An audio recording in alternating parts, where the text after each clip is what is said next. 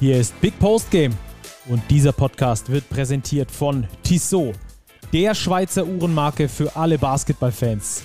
Als Partner der FIBA und offizieller NBA-Zeitnehmer ist Basketball für Tissot mehr als nur Sport vom Tip-Off bis zur Crunch-Time, sondern Lifestyle. Die sportliche Kollektion mit eigenen NBA-Uhren spiegelt das perfekt wider. Schaut mal rein unter www.tissotwatches.com. Und jetzt geht's los. Ich habe mich am Sonntagabend etwas verwaist gefühlt, weil ich nicht mit Robert sprechen konnte über Basketball. Wir haben es terminiert auf den Montagabend, denn das Nationalmannschaftsfenster ist zu. Ab jetzt gilt es durchzuziehen. Und da wollen wir euch mitnehmen. Und da sagen wir erstmal ein sportliches Willkommen in die Basketballnation raus und natürlich auch nach München. Grüß dich, Robert. Servus, Stacki. Ich bin noch voll im Durchzug-Modus heute Abend frisch aus dem Stadion an der Grünwalder Straße. Da gab's auch relativ frische, kühle Durchzugsluft. Ja, und ein hm, typisches Löwenspiel, glaube ich. Nachspielzeit unentschieden bekommen. So viel zum Thema Fußball. Das war's dann aber auch mit dem Thema Fußball. Wir ziehen durch. Wir ziehen durch. So genau. viel Basketball vor uns. Wie immer äh, bleiben wir ausschließlich beim Basketball für euch und liefern euch da ähm, einen kleinen Nachtrag zum Nationalmannschaftsfenster. Wir haben da wunderschöne Töne mitbekommen, ähm, die es da nach dem Finnland-Spiel gab, nach der geschafften WM-Quali von unserem Chefredakteur Martin Fünkele und unserem Leiter äh, für Digitales und, La und Verlagswesen, Lukas Robert. Die beiden waren nämlich vor Ort, haben da mit ähm, unter anderem Robin Christen gesprochen, aber auch mit dem Nationaltrainer, der so ein paar ähm, sehr interessante Sachen gesagt hat. Vor allem in Richtung äh, ab jetzt, was das Ziel jetzt ist. Ähm, ganz lustig, äh, da ein paar Töne aus der PK und aus dem direkten Gespräch. Also da könnt ihr gespannt drauf sein. Damit machen wir das Fenster zu und äh, geben euch dann später noch einen Ausblick, was euch jetzt in der BBL erwartet, um dann in der TSU Overtime auch noch einen Blick Richtung Europa zu wagen. Robert, lass uns reinstarten. Nationalmannschaft, ein Sieg gegen Finnland und die WM-Quali war safe. Und dann gab es noch eine Niederlage gegen Slowenien, die aber nicht weiter ins Gewicht fällt, weil nicht mal der direkte Vergleich verloren wurde. Also eigentlich ist es fast perfekt gelaufen, außer dass man halt gegen Slowenien nicht gewonnen hat, oder? Ja, ich glaube, die Priorität lag ja wirklich auf dieses erste Spiel, auf diese Qualifikation, das eben in heimischer Halle in Bamberg eben schon fix zu machen. Und das ist ja durch eine wirklich konzentrierte Leistung gegen die Finnen auch gelungen. Ja, und dass dann das zweite Spiel in Slowenien vielleicht nicht mehr komplett mit dem hundertprozentigen Fokus angegangen wird, ist vielleicht ein Stück weit verständlich. Gordy Herbert hat durchrotiert, die Minuten wirklich breit verteilt, auch anders verteilt als im Spiel gegen die Finnen. Ich glaube, wenn es da nochmal um alles gegangen wäre, wäre die Rotation auch ein bisschen anders gewesen. Unterm Strich, glaube ich, ein ganz positives Länderspielfenster. Ja, glaube ich auch. Vor allem, weil da äh, vor allem im zweiten Spiel schon auf die Entwicklung der jungen Spieler gesetzt werden konnte und durch die WM-Quali gegen Finnland, die ja jetzt safe äh, ist, auch nochmal mit einem Bonusfenster sozusagen, dass es dann da im kommenden Frühjahr gibt, wo es sportlich um nichts geht, aber wo eben genau das der Fall sein wird, wo dann jungen Spielern Spielzeit gegeben werden kann, wo Gordy Herbert viel ausprobieren kann und ähm, wo es dann trotzdem darum geht, natürlich äh, nochmal gute Leistungen abzuliefern. Ähm, alles in allem mit Finnland das Ding da äh, quasi abgehakt, das war äh, extrem wichtig. Und äh, bei den Slowenen hat man dann natürlich schon auch gemerkt, für die geht es noch um was, die wollen noch mal richtig, die haben noch Bock. Und ähm, bei den Deutschen, ich, ich glaube, äh, und ich will das gar nicht mehr äh, böse nehmen, ist es völlig verständlich. In so einer langen Saison, es ist ähm, Mitte November, du hast die ersten Spiele gespielt, die erste Müdigkeit kommt und dann kommt so ein Spiel daher, wo es sportlich um nichts geht. Es ist niemandem zu verdenken, dass er dann nicht vielleicht äh, die 100% in der Leistungsfähigkeit erreicht, oder? Ja, genau so ist es. Ich meine, das haben wir ja am, wann war es, am Freitag gesehen, gegen die Finnen das war ein sehr, sehr reifer Auftritt der Mannschaft. Auch das muss man dem Team ja wirklich hoch anrechnen. Die Finnen sind kein einfach zu spielender Gegner. Und dort hat man es wirklich immer geschafft, wenn die Finnen wieder so ein bisschen das Momentum bekommen haben, die richtige Antwort zu finden und das Ding am Ende auch mit 94 zu 80 auch deutlich zu gewinnen. Das zeigt schon für eine gewisse Qualität, die die Deutschen in der Mannschaft haben und auch ein Fokus, der durchaus da war Und ich glaube, dass dieses Finnland-Spiel deutlich mehr Gradmesser ist als jetzt das äh, Slowenien-Spiel am Montagabend. Ja, das glaube ich auch. Und ähm, man fragt sich ja so, macht das dann überhaupt Bock für die Spieler? Sind die da äh, motiviert mitzuziehen? Und da haben unsere beiden Jungs, wie gesagt, Lukas Robert und Martin Fünkele waren vor Ort, ähm, mal Robin Christen danach gefragt und äh, der hat eine ganz gute Antwort eigentlich darauf gegeben. Ich glaube, der erste Grund ist erstmal, dass jeder, der kommt, extrem viel Lust hat zu kommen. Also jeder ist freiwillig da. Also wer nicht kommen will, der muss nicht kommen. Und ich glaube, dadurch, dass jeder Bock hat, dabei zu sein, das, das, äh, da entsteht schon was. Und ja, dann ist es die Arbeit von Coaches, äh, ein gutes Training zu, zu präparieren und natürlich dann an uns Spielern da auch mitzuziehen. Und ich glaube, da ja, das ist äh, ja, eigentlich verrückt, dass man in zweieinhalb Tagen, was wir alles gemacht haben, wie gut das dann heute schon auf dem Feld aussah. Aber ähm, ja, wie gesagt, ich glaube aber eigentlich so ein bisschen so wie so Dinge, die wir kontrollieren können mit Energie, wie, äh, wie versuchen wir Defense zu spielen. Äh, ich glaube, das, das hat, hat den Unterschied gemacht. Also taktisch oder sonst was kann man nicht erwarten, dass, das auf, also dass man da auf dem höchsten Niveau ist. Aber ähm, ja, also für die kurze Zeit ist eigentlich, ja, eigentlich sehr, sehr überraschend, wie, wie, wie, gut das ist. Aber ich glaube, ja, wenn alle locked in sind, dann, dann funktioniert das gut. Alle locked in. Äh, er war vor allem locked in in diesem ersten Spiel. 15 Punkte in 15 Minuten, da gut abgerissen. Aber ähm, ich finde, insgesamt war äh, das, das Interessante an diesem Länderspielfenster, wie es Gordy Herbert schafft, aus diesem immer wechselnden Kader, es war ja komplett anderer Kader fast wie den, den er ursprünglich nominiert hat und der ist ja schon ein anderer Kader wie der in der EM, wie er daraus was gebastelt hat, was trotzdem funktioniert hat, um zwar nicht um in die taktischen Details zu gehen, sich da irgendwo zu verlieren, weil das in dieser kurzen Zeit sowieso nicht klappt, sondern eher diese Grundtugenden seiner Spielidee anzugehen, oder? Ja, das hat er auf jeden Fall geschafft. Und ich fand auch spannend die Ansprache vor dem Spiel. Das konnte man auf den Social Media Kanälen des DBB gut nachvollziehen. Äh, Dort wurde das ja auch gepostet. Diese Ansprache an, an die Spieler, an die Ehre der Spieler zu zeigen, hey, wir spielen hier für Deutschland, das ist was ganz Besonderes. Und ich glaube, das haben die Spieler verinnerlicht. Allen voran ein Robin Christen, der in seinem zweiten Länderspiel eben in Bamberg richtig gut performt hat. Ich erinnere mich an einen Play, da holt er mit so einem Diver von der Seitenlinie den Ball zurück irgendwie ins Spiel, bekommt dann in der Ecke den Dreier, wirft den natürlich auch noch rein, logischerweise.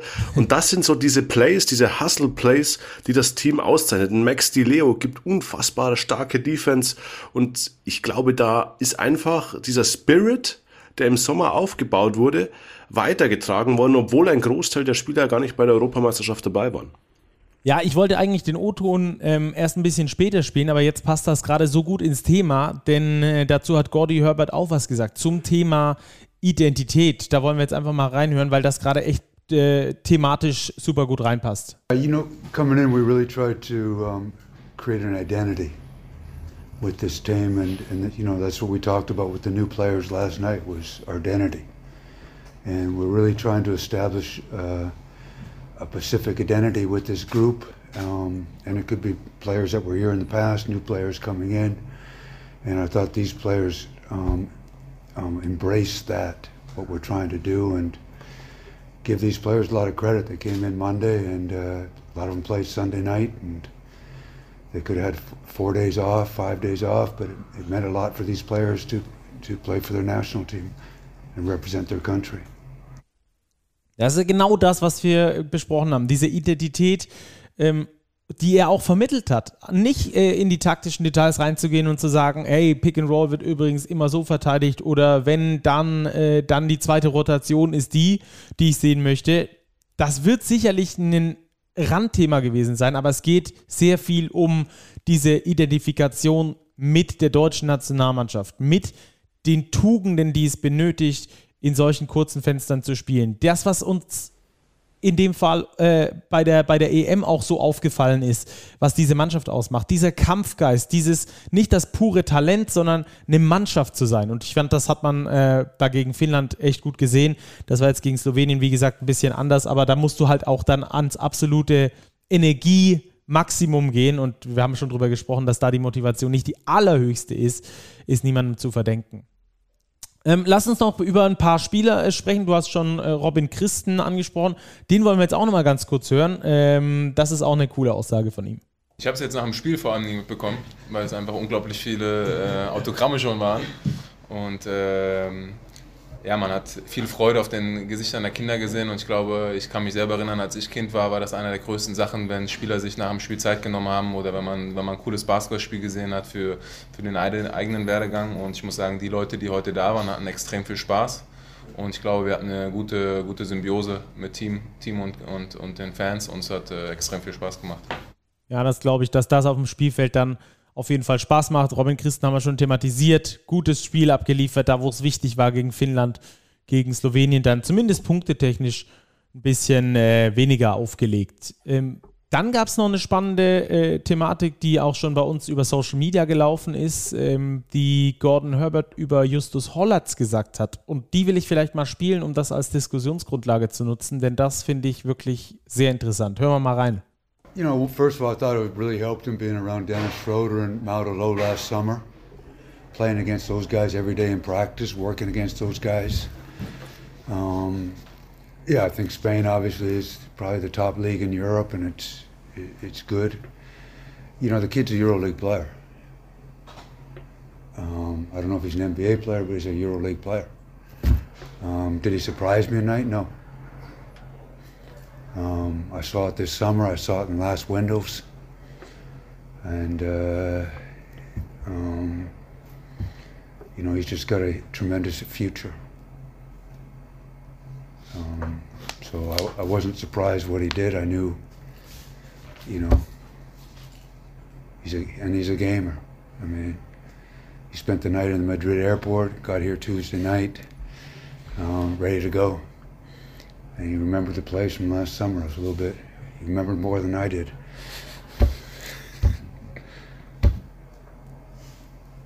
So he's just an outstanding kid. And he's got a tremendous future. Also helle Zukunft und äh, vor allem er ist ein Euroleague-Spieler. Er ist ein zukünftiger Euroleague-Spieler, sagt er über Justus Hollatz. Und ich glaube, ähm, in dem Spiel gegen Finnland hat man das auf jeden Fall gesehen. Ja, das war eine herausragende Performance von Justus Hollatz gegen die Finnen. Hollatz war mit Abstand der beste Mann auf dem Feld.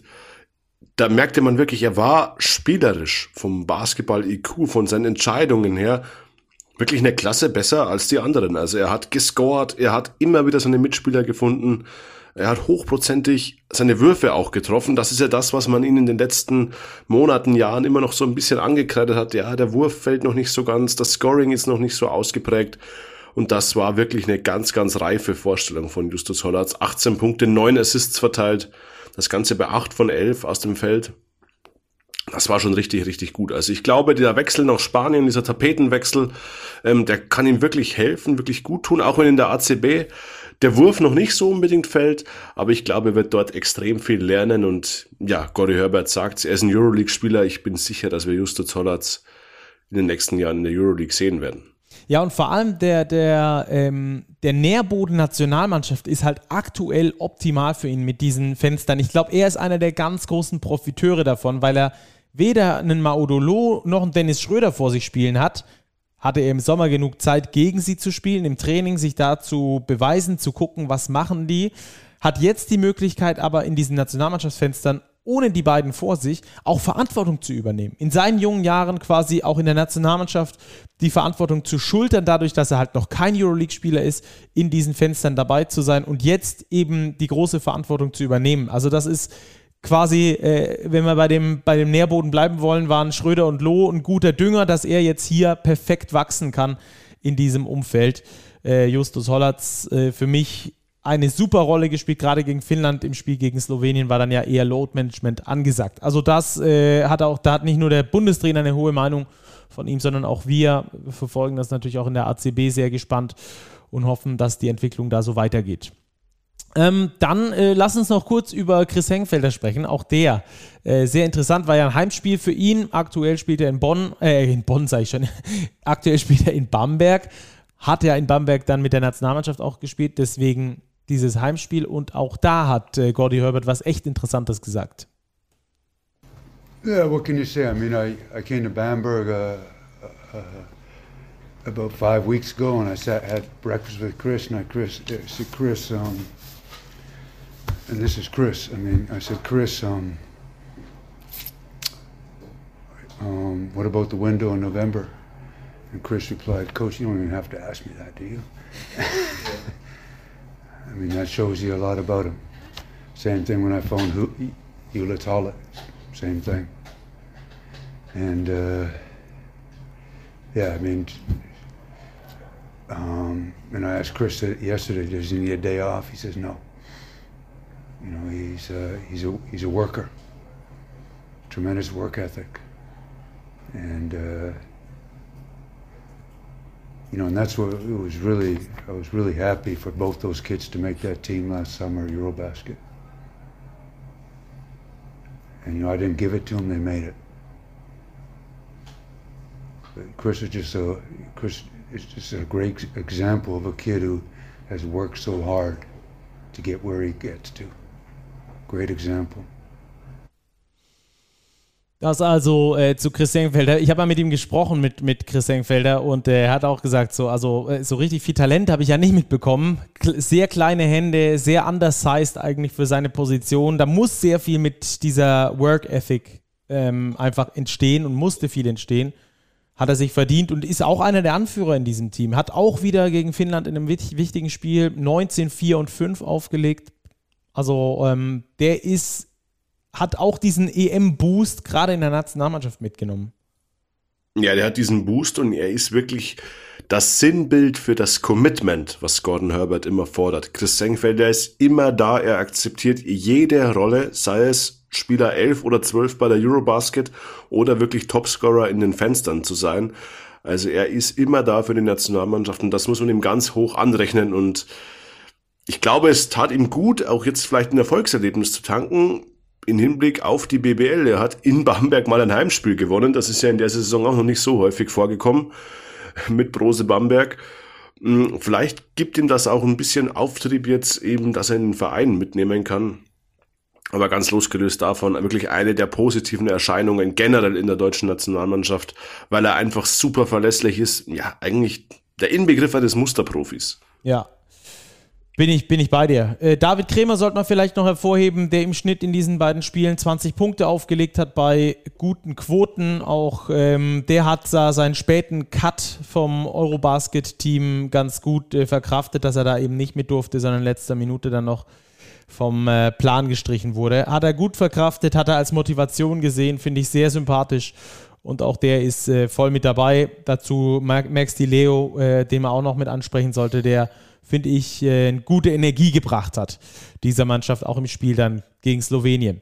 Ähm, Robert, lass uns ganz äh, langsam zum Ende dieses äh, Kapitels kommen, Nationalmannschaft. Ähm, jetzt geht es ja weiter. Lass uns einen kleinen Ausblick geben. Es wird dann im kommenden Frühjahr äh, nochmal ein Nationalmannschaftsfenster geben mit zwei Spielen gegen Schweden und gegen Finnland. Dabei geht es sportlich ähm, um, um nichts mehr, außer um die äh, Tabellenführung in der Gruppe. Trotzdem wird das Gordy Herbert, das hat er bei uns da in der Sonderfolge schon angekündigt, ähm, jungen Spielern die Möglichkeit geben, zu spielen, sich zu beweisen und sich für den Sommer zu empfehlen. Ähm, wo ja dann die Basketball-Weltmeisterschaft 2023 auf den Philippinen, in Indonesien und in Japan stattfinden wird. Übrigens, die Auslosung dafür ist dann im kommenden März in Manila. Europa hat zwölf Spots bei dieser Weltmeisterschaft und dann äh, werden wir sehen, mit wem da Deutschland in eine Gruppe gewürfelt wird. Ähm, was dafür die Ziele sind, ähm, das ist noch eine ganz äh, lustige Geschichte. Da wollen wir euch gleich auch nochmal einen O-Ton vorspielen vom Bundestrainer. Ähm, da hat ihn unser äh, Chefredakteur Martin Fünkele dazu befragt. Denn das letzte Mal, können wir uns daran erinnern, für die Eurobasket kam ja sehr früh die Ankündigung, eine Medaille gewinnen zu wollen. Was es diesmal wird, das, das hören wir jetzt mal. Gordy, um, now you're qualified, now you have to answer the question about the Oh, boy. the draw is April 29. So April 29? Yes. Can you wait till next week? I don't want to. I don't want to put my foot in my mouth right now. Dennis Schroeder will home me. I would I would just rather just enjoy this and then after Monday we got to talk about you know World Cup. I'm just I'm just I'm just elated we were able to qualify for the World Cup. Um, and you have to give these players who played in the windows a lot of credit. Um, obviously, you know, we, we, we go from one competition to the next and we want to improve. You know, we want to get better day by day and improve. Uh, we got a great group of players in this country, tremendous group. Um, you know, some of the best players are just going into their primes. And uh, so we'll see. I can't. I, good question, though. I didn't think you'd remember. Also, er fand es eine gute Frage, wollte sie aber nur mit Phrasen beantworten oder mit Phrasen ein bisschen ablenken. Er will noch Ja. keine Aussage treffen. Wie interpretieren wir das? Ja, obwohl er bei uns ja gesagt hat im Podcast vor ein paar Tagen, er wird sich ja damit erst beschäftigen und sich dazu äußern, wenn die Quali geschafft ist. Das wäre jetzt ja der Fall. Aber gut, ähm, es ist wirklich noch lange, lange hin bis zur WM. Man weiß nicht, was passiert, Verletzungen und so weiter. Wer kann spielen, wer kann nicht spielen. Und ich glaube, Stacki, bevor wir das Kapitel Nationalmannschaft wirklich zumachen, wenn wir mal auf die anderen Gruppen schauen, das ist schon bemerkenswert, dass die Deutschen nach diesem Fenster schon durch sind. Weil das sind nicht sehr viele Nationen. Also fix qualifiziert bisher nur in Gruppe I, Lettland. In Gruppe J, das ist die deutsche Gruppe, dort haben wir ja die klarsten Voraussetzungen, denn da sind die drei Spots vergeben an Deutschland, Finnland und Slowenien. In Gruppe K ist noch keine Mannschaft fix qualifiziert. Da sieht's gut aus für die Litauer und für die Franzosen. Und in Gruppe L haben wir nur Italien und Spanien. Das heißt, Deutschland ist jetzt schon mal in einem elitären Kreis von nur insgesamt fünf Teams, die bisher nach diesem Fenster ihr Ticket auf die Philippinen bzw. nach Japan schon eben fix haben. Ja, Italien ja übrigens nur ob eines äh, Ein-Punkte-Siegs in Georgien äh, vorzeitig qualifiziert. Ansonsten hätte es da vielleicht auch nochmal richtig spannend werden können für die Italiener im letzten Fenster dann. Ähm, genau, gut, dass du das Roundup noch gemacht hast, einen kleinen Überblick gegeben hast. Ähm, ich glaube, dann kann man das auch nochmal ein bisschen besser einordnen, äh, dass das alles andere als selbstverständlich ist auch ähm, für, für den DBB. Es ist eine bessere Nationalmannschaft in, den, in Europa, aber dass man da jetzt so sich so ganz locker durchgrindet, hatte niemand damit äh, gerechnet oder konnte man nicht unbedingt damit rechnen. Nee, Ähm, überhaupt nicht, Stacki. Und jetzt, ich würde gerne noch einmal einhaken für eine kurze Sache, nämlich diese Gruppe I. Die Gruppe I, die wird ja angefüllt von den Letten mit 7 zu 1, die sind durch. Aber danach kommen Serbien, Griechenland und die Türkei. Das heißt, eines dieser drei Länder wird definitiv nicht zur WM fahren. Und da sind wir jetzt bei dem Thema, was in Sachen Euroleague-Fieberstreit ähm, extrem interessant ist, nämlich wenn man sich diese Aufstellungen der Spiele anschaut, weil die Serben haben am Montagabend eben gegen die Türken gespielt, zu Hause in Serbien, und die Griechen waren in Belgien zu Gast. Da läuft das Spiel zur aktuellen Sekunde noch. Und das sind zwei Spiele, die sind beide auf absoluter Messerschneide. Ja, Serbien hat, äh, glaube ich, gewonnen gegen die Türkei, wenn ich es richtig weiß, mit einem Punkt. Äh, Richtig gab's- mit einem Punkt. Da gab es ja auch die ein oder anderen Querelen davor, weil du es gesagt hast mit der, mit der FIBA- und Euroleague-Geschichte, ne? Mhm, weil wenn wir da mal in die Roster gucken bei den Serben, da steht ein Marko Guduric, da steht ein Wladimir Lucic von den Bayern, der übrigens wieder über 30 Minuten gehen muss. Da spielt ein Luka Mitrovic von Roter Stern Belgrad. Antjusic aus Monaco ist dabei. Und bei den Türken, dort haben wir auch Scotty Wilbekin und so weiter. Die sind da alle am Start. Und wer fehlt? Vasilija Micic bei den Serben. Und jetzt müssen wir mal eins und eins zusammenzählen. Bei welchem Club spielt Vasilija Micic? Anadolu Efes. Wer ist Coach von Anadolu Efes? Ein gewisser Herr Attermann. Ja, und wer ist Nationaltrainer der Türkei? Auch ein gewisser Herr Attermann. Ja, da gab's schon ein paar Ungereimtheiten, weil erst hieß es, Efes würde Micic abstellen. Ja, und dann wurde er doch nicht abgestellt. Attermann sagt offiziell Entscheidung des Clubs, dass er eben nicht zur Nationalmannschaft darf. Ja, im direkten Duell hat schon ein Geschmäckle, glaube ich, wie ihr im Schwabenland sagen würdet. Vor allem, Weil FS ja mit Bugrahan Tunca beispielsweise auch einen türkischen Spieler abgestellt hat. Klar, hat natürlich nicht annähernd die Rolle wie Micic im Verein. Aber generell haben viele Euroleague-Spieler eben abgestellt. Also die Bayern, Lucic, Jaramaz, Guduric haben wir angesprochen. Auch bei den Griechen im Parallelspiel, da spielt ein Nikolates von Fenerbahce, da spielt ein Larenzakis von Piraeus. Also das ist schon, ja, man sieht, welche Bedeutung diese Nationalspiele haben, diese Fenster, wenn es eben wirklich um die Wurst geht, um die Qualifikation zur Weltmeisterschaft und das sind eben Ein-Punkt-Spiele. Wir haben jetzt gerade bei Türkei Serbien das gesehen. Die Serben gewinnen mit eins, weil Wilbekin einen Floater liegen lässt zum Sieg. Die Griechen scheinen das mit plus eins zu machen. Da sind noch zwei Sekunden auf der Uhr gegen die Belgier. Was jetzt wirklich bedeutet, dass es für die Türken nicht gut aussieht. Also wenn die Griechen das jetzt zwei Sekunden über die Zeit bringen, stehen die bei 5-3 und die Türken bei 3-5. Also das wird für die Türken richtig eng. Ja, und die spielen dann am Letz-, im letzten Fenster noch gegen Belgien und Lettland. Müssen wir mal gucken, wie da die direkten Duelle ausgegangen sind, um dann äh, schlussendlich beurteilen zu können, ob die überhaupt noch weiterkommen können oder ob die schon im direkten Vergleich allein schon raus sind. Also ganz interessant da, was in der WM-Quali passiert.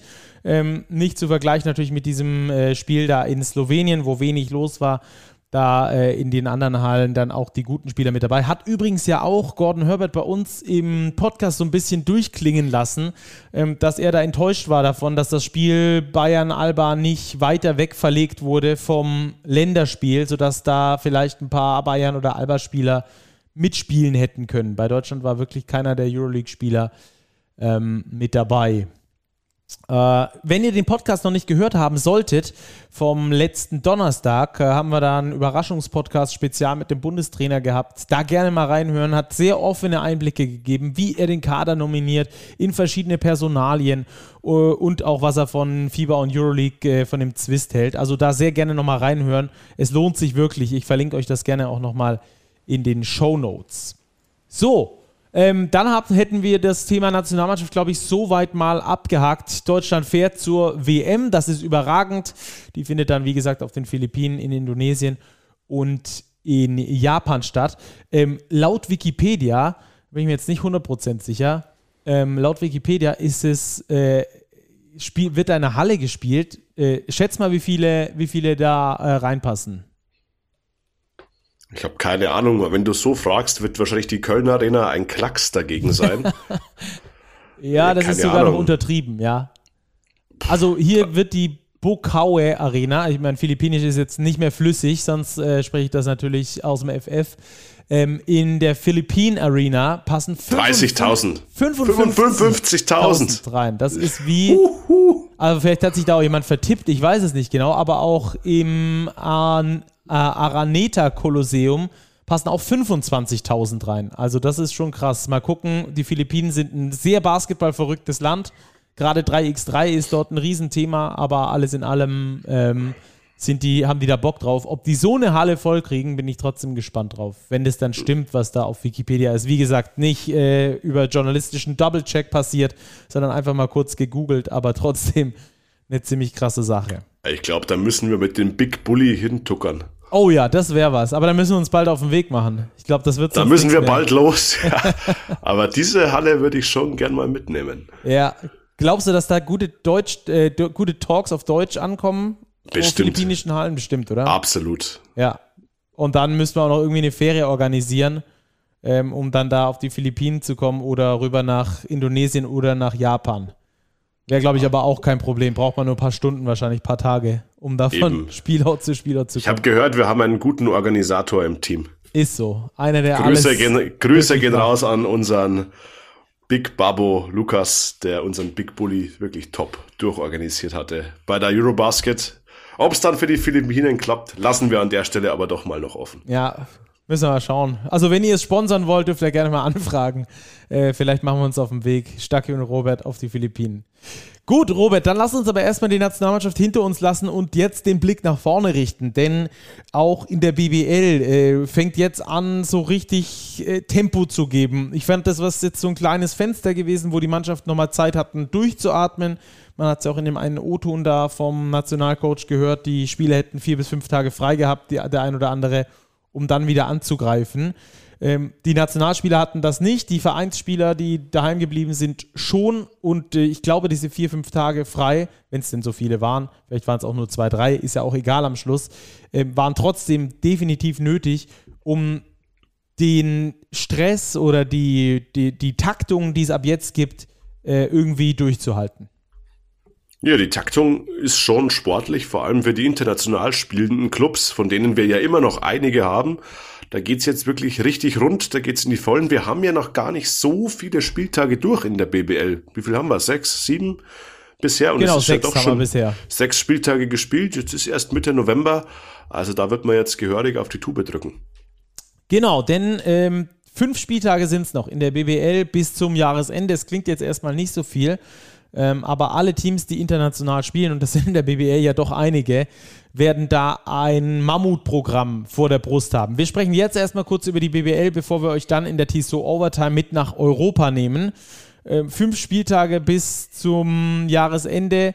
Äh, die komplette Weihnachtszeit wird wieder gespielt. Auch das ist in der BBL ja gang und gäbe.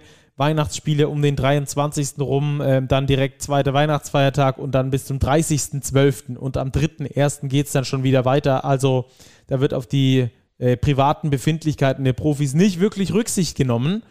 Äh, müssen wir mal gucken, wie wir das da mit dem Podcast machen. Haben wir noch ein bisschen Zeit dafür. Ähm, aber es gibt so ein paar Highlight-Spiele auf jeden Fall noch in den nächsten Wochen, äh, Robert. Ja, wir haben ganz interessante Duelle. Also wir haben am siebten Spieltag schon Hamburg gegen Bonn zum Beispiel. Die Bonner immer noch ja wirklich ganz vorne in der Tabelle dabei. Die Hamburger haben bewiesen, dass sie die großen Teams schlagen können. Wir haben Alba Berlin gegen Ludwigsburg. Auch das ein extrem spannendes Duell. Die Ludwigsburger ja doch deutlich besser, als wir sie erwartet hätten vielleicht. Und das ist beides schon am kommenden Wochenende. Also das macht Lust auf mehr. Samstag, Sonntag, diese beiden Spiele. Also ich glaube, ja, da ist schon einiges. Wir haben ein Duell im Keller. Frankfurt gastiert bei Brose Bamberg. Wird sich die Frage stellen, wie präsentiert sich Bamberg? Das ist ja fast schon ein Vier-Punkte-Spiel zu diesen frühen Zeitpunkten der Saison. Also ganz, ganz viele spannende Partien, die da auf uns warten. Die Ulmer ja auch schwach gestartet. Gastieren in Heidelberg, auch kein einfaches Pflaster. Also allein der siebte Spieltag schon ganz, ganz interessant und vielversprechend. Ja, der zwölfte Spieltag äh, wird dann Bayern gegen Oldenburg nach vorne gezogen, ist dann am 6.12. schon an Nikolaus. Dann haben wir am neunten Spieltag Bonn gegen die Bayern, am elften Spieltag Hamburg gegen Oldenburg, Pedro Kayes gegen seinen alten Club.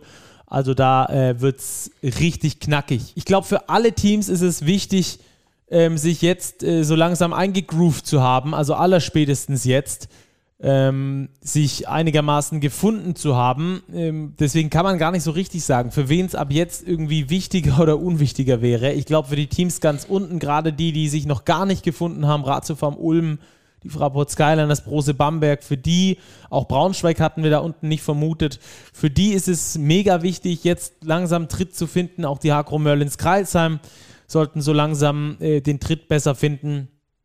Und ähm, dafür haben erstaunlich wenige Teams aus meiner Sicht nachverpflichtet jetzt über diese Länderspielpause, Robert. Das hat wahrscheinlich zum einen mit dem Markt zu tun, dass der jetzt nicht besonders gut gefüllt ist mit Spielern, die auf dem Level performen können. Zum anderen vielleicht auch ein anderer Ansatz dahinter. Ich weiß nicht, ob sich ein anderer Ansatz dahinter verbirgt. Am meisten verwundert war ich tatsächlich über Brose Bamberg. Da war ja schon rauszulesen aus den Pressemitteilungen auch, dass man eben an diesem Wochenende, an dem wir uns gerade befinden, mit neuen Gesichtern, Betonung auf Mehrzahl, quasi diese neue Periode in der BBL jetzt angeht. Es ist nur Patrick Miller geworden, quasi der Ersatz für Justin Wright Foreman. Ob er jetzt wirklich ein Ersatz sein kann, weiß ich nicht. Pat Miller ist für mich schon eher Point Guard. Justin Wright Foreman war Shooting Guard, Betonung auf Shooting, Scoring Power. Den 1 zu 1 Ersatz sehe ich in Pat Miller da nicht. Und eigentlich hätte ich persönlich auch damit gerechnet, dass Bamberg auf der Center-Position nochmal nachbessert. Aber da ist Stand heute noch nichts passiert. Solomon Young, vielleicht versucht man es auch mit ihm weiter. Er hat ja den ersten Zeitvertrag nochmal verlängert bekommen, jetzt wieder mit Zeitvertrag. Hat er jetzt in Rostock ein gutes Spiel gemacht.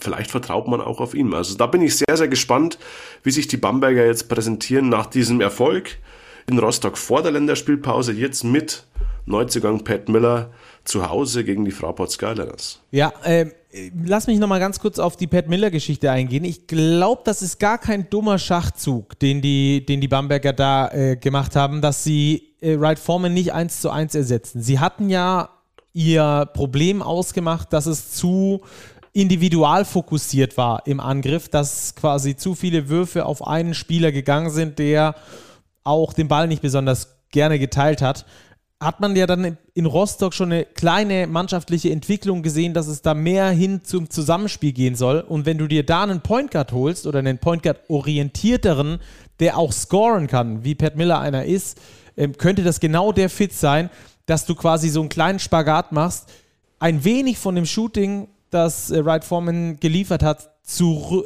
zurück in die Mannschaft zu transportieren, gleichzeitig aber auch einen mannschaftsorientierten Spieler zu haben, der den Ball besser äh, verteilen kann wie die bisherigen Point Guards. Also von daher finde ich den Move ähm, zumindest äh, ohne, ohne sie jetzt äh, mit ihm zusammen spielen gesehen zu haben, ähm, könnte eine gute Idee sein, wirkt für mich durchdacht. Äh, hingegen die Center-Geschichte, gebe ich dir recht, da habe ich mich auch wirklich drüber gewundert, dass da auf Big nicht mehr nachverpflichtet wurde kommt ja vielleicht noch in den nächsten Tagen was. Äh, man weiß nie, was auf dem Markt passiert, aber es wäre auf jeden Fall schlauer gewesen, das am Anfang dieser Länderspielpause zu tun, als am Ende, weil man eben diese zwei Wochen Einarbeitungszeit dann jetzt nicht mehr hat, sollte man jetzt noch nachverpflichten.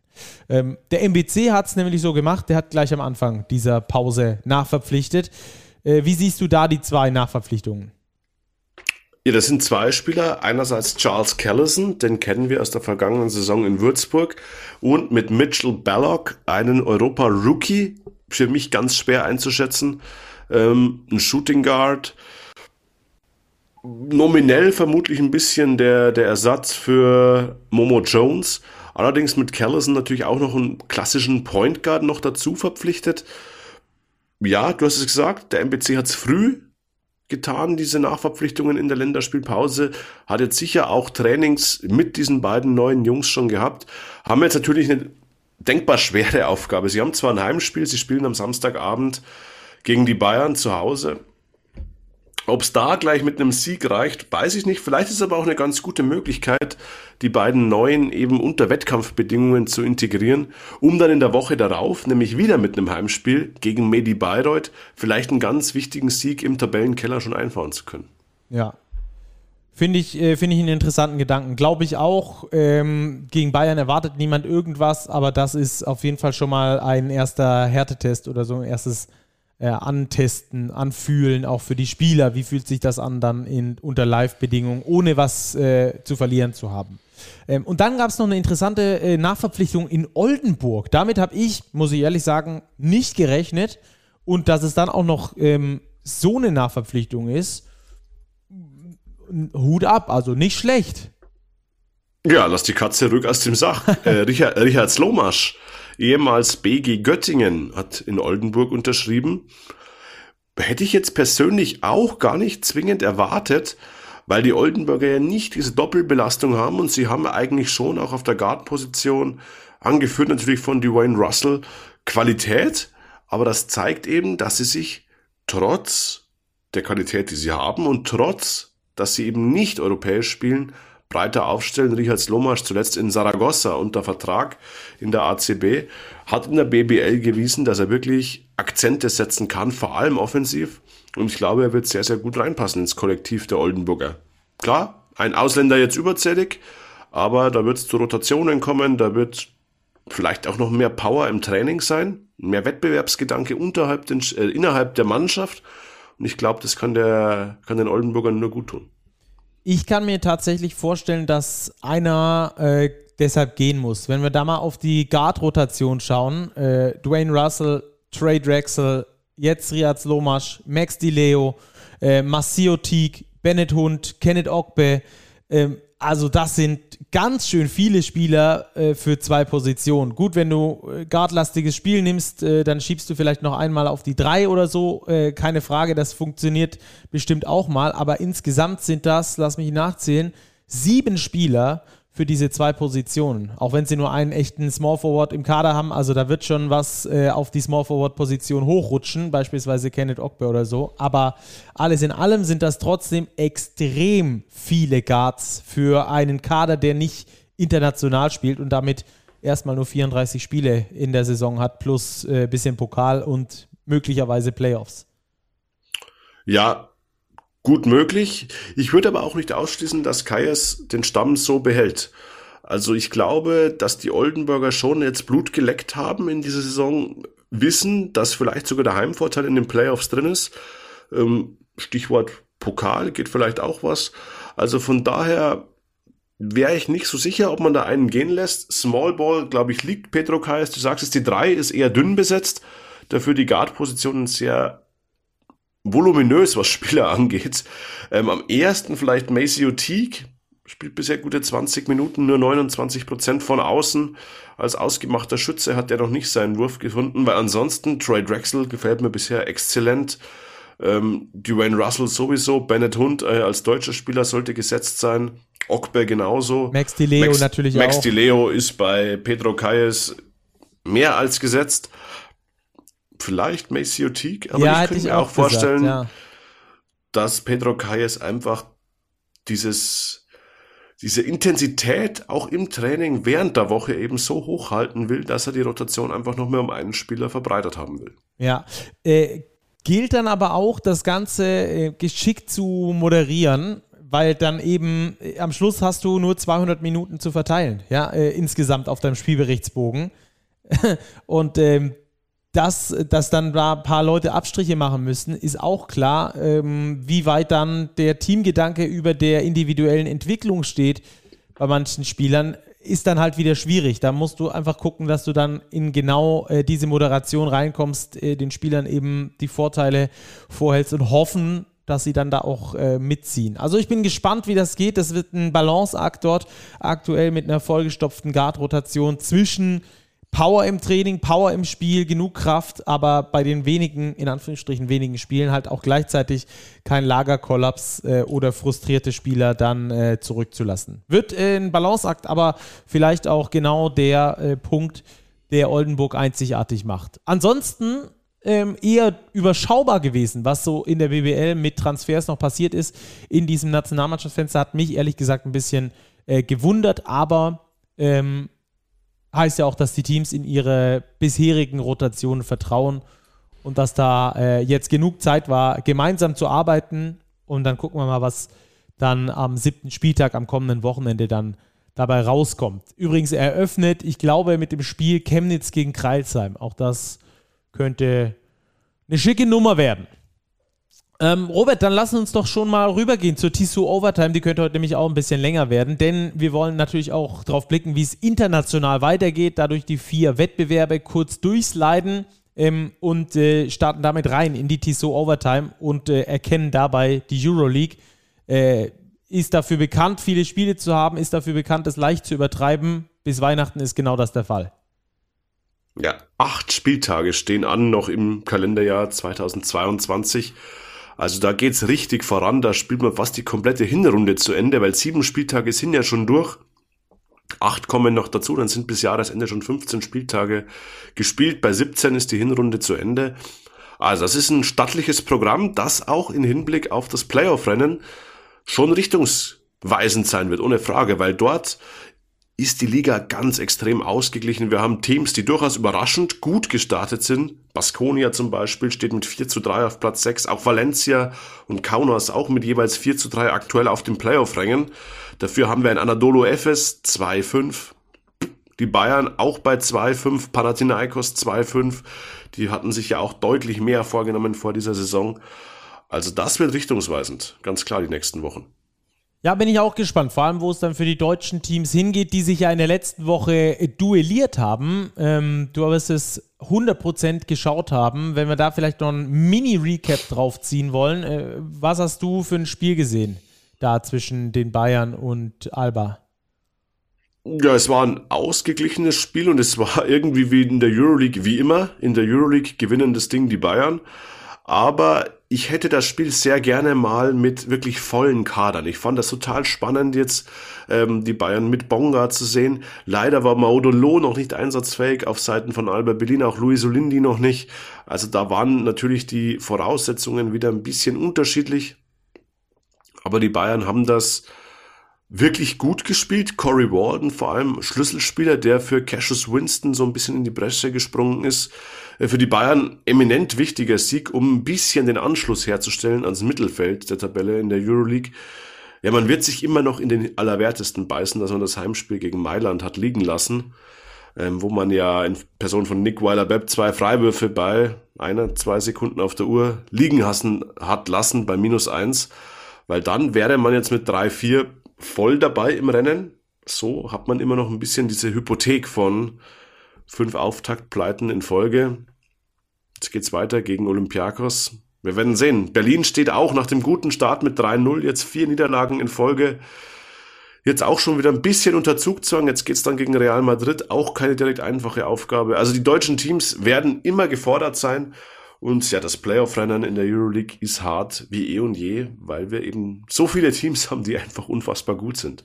Ja, ähm, Nils Giffey mit seinem Debüt für die Bayern ähm, gegen den alten Club direkt war natürlich auch ein Stich ins Berliner Fanherz, vor allem weil er noch echt gut gespielt hat, Plus-Minus-Wert von plus 12, da hat er direkt mal gezeigt, was er den Bayern alles geben kann. Plus Verteidigung des letzten Wurfes dagegen Jalen Smith. Ich muss sagen, aus meiner Sicht ist das ein Foul, das muss gepfiffen werden, zwei Freiwürfe und dann guckt man weiter. Ähm, es gibt andere Stimmen, die sagen, äh, in so einer Situation da einen Foul zu pfeifen, no, no, don't do it. Ähm, weiß nicht, wie du dazu stehst. Äh, alles in allem auf jeden Fall ein sehr spannendes Spiel gewesen, das richtig Spaß gemacht hat mit dem Sieger Bayern München. Ich bin generell kein Freund von dieser Argumentation, ich pfeife am Schluss nicht, weil es der Schluss des Spiels ist. Ähm, ich finde, wenn es ein Foul ist, sollte der Schiedsrichter pfeifen. Wenn es kein Foul ist, soll er laufen lassen. Ja.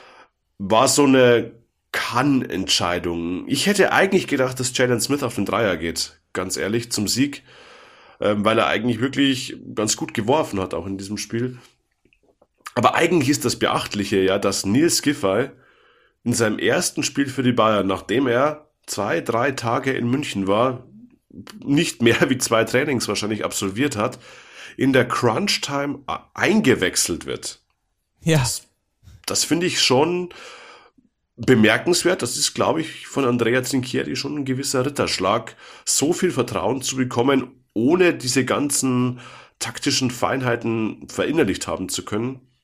Also ich glaube, Nils Giffey passt sehr, sehr gut zu Andrea Trinchieri. Der hat es ja auch gesagt, er hätte ihn damals gerne schon in Bamberg nach Franken geholt und ja, es sind nicht geklungen, äh, gelungen. Jetzt einige Jahre später sind die beiden vereint. Bin gespannt, wie sich die Personalie Giffey und München weiterentwickelt. Ja, ich glaube, das war ein taktischer Kniff äh, von Andrea Trinchieri, weil er wusste, dass Giffey ein guter Verteidiger ist, mit dem Wissen, den Gegner sehr gut zu kennen und die gegnerischen Spieler extrem gut zu kennen. Gerade fürs 1 gegen 1 in so einer wichtigen Situation dann ihn auf Smith da auch zu stellen, äh, finde ich ein sehr äh, intelligentes Ding, weil er genau weiß, was Smith macht. Und du kennst es selber, wenn man mit äh, Spielern über ein, zwei, drei Saisons gespielt hat, kannst du am Stand der Hüfte ablesen, ob der äh, dich nur äh, auf die Bretter schicken will oder ob er den Crossover tatsächlich macht äh, und solche Geschichten. Ich glaube, dass das am Schluss ein taktischer Kniff war, der schlussendlich ähm, ja, dazu geführt hat, dass die Bayern das Ding gewinnen. Wie gesagt, aus meiner Sicht ist es ein Foul von Nils Giffey, weil er da mit dem Arm zu viel arbeitet, damit Jalen Smith aus der Balance bringt. Am Schluss ähm, vielleicht äh, nicht genug, um eindeutig zu sein. Ähm, die Schiris haben es nicht gepfiffen. In der Euroleague ist auch ein bisschen mehr Härte angesagt als in der BBL. Von daher, es ist wie es ist. Bayern gewinnt gegen Alba und beide haben jetzt äh, ein Mammutprogramm vor der Brust. Acht Spieltage Euroleague, fünf Spieltage BBL, dazu noch Pokal mindestens einmal. Also das sind äh, Nummern, die bis Weihnachten da abgerissen werden. Wenn ich richtig gerechnet habe, 14 Spiele in den nächsten ja, knapp sechs Wochen. Also dann viel Spaß dabei. Ähm, der Eurocup ist ein bisschen humaner. Lass uns darüber gehen. Nur fünf Spiele bis äh, Neujahr, Ulm, Hamburg im unteren Mittelfeld.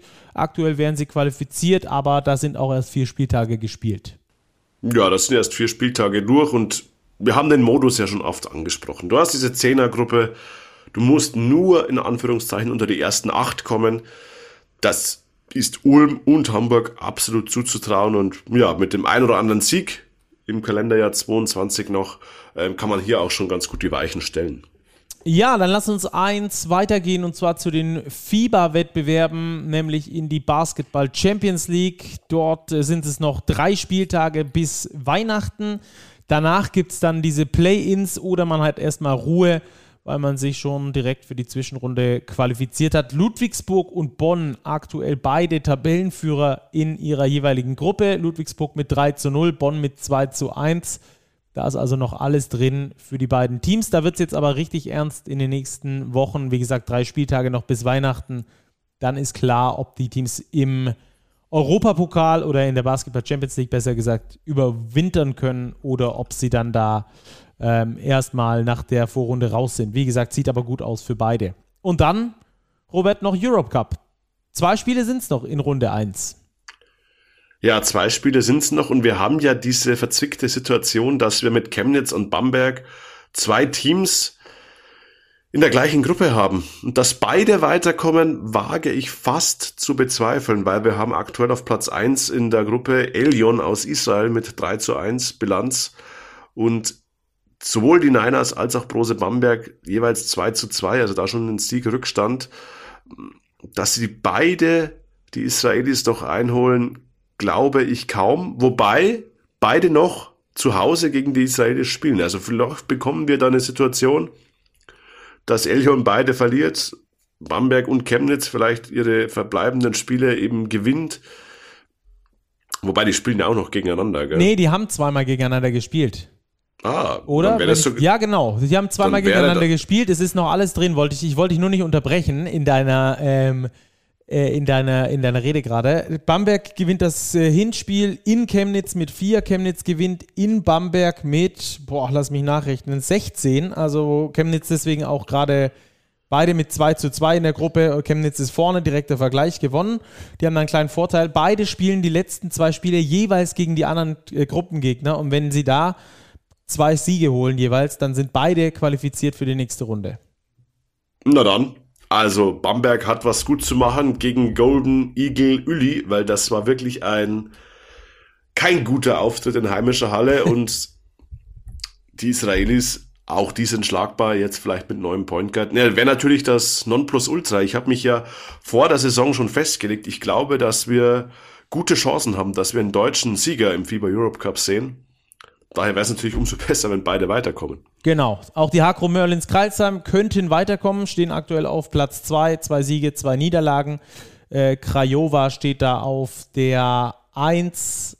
Die haben bisher 4-0, die werden sie wahrscheinlich nicht mehr holen, aber sie haben die Möglichkeit auf jeden Fall noch über zwei Siege ähm, sich selbst zu qualifizieren. Sie haben es in der eigenen Hand. Gegen Krajova übrigens, gegen den Tabellenführer, geht es jetzt als nächstes am 23. November da sind es also noch zwei Spiele in dieser ersten Gruppenphase. Und sollten sich die deutschen Teams dann für Gruppenphase Nummer zwei qualifizieren, werden auch davon noch zwei Spieltage im Jahr 2022 gespielt. Also auch da ist jede Menge los. Da sind es noch vier Spiele bis zum Jahresende, die zusätzlich auf die Mannschaften da noch zukommen.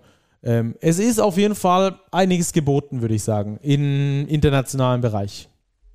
Ja, absolut. Das heißt, wir haben wieder die ganz geballte Ladung Basketball-Stacki in den nächsten Wochen. Der Dezember wird randvoll. Ja, und wir melden uns wieder sonntags nach dem regulären BBL-Spieltag. So sieht's aus. Fenster zu. Ab jetzt gilt durchziehen. Also ähm, seid mit uns dabei, setzt euch in den Basketballzug mit uns und dann fahren wir da durch die nächsten Wochen und Monate ohne Unterbrechung durch. Ich freue mich drauf. Danke, Robert, für deine Zeit, dass du nach dem Stadion noch hier Zeit über Basketball zu reden hattest. Und äh, euch zu Hause natürlich auch vielen Dank fürs Zuhören. Wir hören uns ganz bald wieder. Bleibt sportlich. Bis dahin, schaut viel Basketball und ciao, ciao. Genau, zieht durch.